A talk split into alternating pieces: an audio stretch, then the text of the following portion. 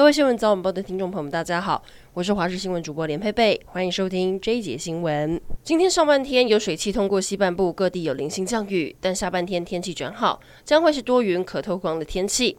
温度方面，东北季风减弱，气温回升，白天高温普遍可以来到二十二到二十五度，中午前后温暖舒适。今天南部地区空气品质还是不好，云嘉南高屏是橘色提醒，比较容易过敏的朋友不要在户外待太久。明天气温回升，白天各地温暖，甚至还会有点热的感觉。但周六将会有锋面接近，降雨几率增加。但比较明显的变化是星期天，锋面通过冷气团南下，低温下探十二度，将一直影响到下周二。南投立委补选，代表民进党参选的蔡培慧，上午九点准时到达选委会。他上一次县长选举失利后，紧接着被征召参选。他说他要挺身而出，改变南投。要对上的就是曾经担任第二选区立委的前县长林明珍。蔡培慧也抨击林明珍是为了家族利益，不是为了南投县民。调查员于正煌指控新竹市前市长林智坚抄袭论文，并向台北地院提起刑事诉讼。北院今天将开庭审理。国民党立院党团透过预算提案，要求林志坚论文指导教授、国安局长陈明通道歉并下台。陈明通昨晚出席朝野协商时表示，林志坚的案子确定是冤案，无法接受通过这样的提案。人力银行针对企业进行年终奖金的调查，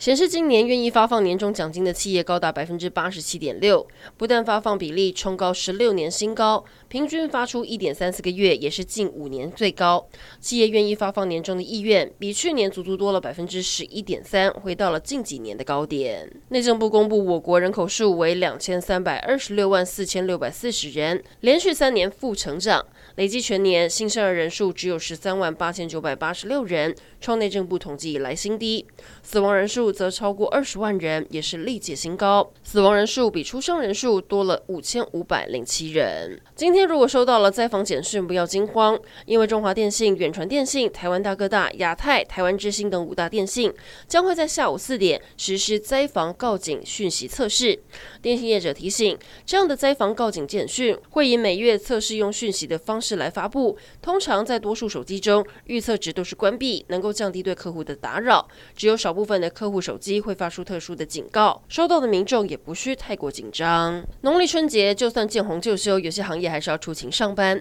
劳动部提醒，雇主要依法给加班费，尤其除夕到初三是国定假假日，员工出行要加倍发给。此外，一月二十号跟二十七号补假，以及一月二十一号跟二十八号星期六这四天被视为是休息日，雇主依照劳基法要给加班费。至于一月二十二号跟二十九号礼拜天是属于例假日，依法规定，除非突发状况，否则不得让员工出勤工作。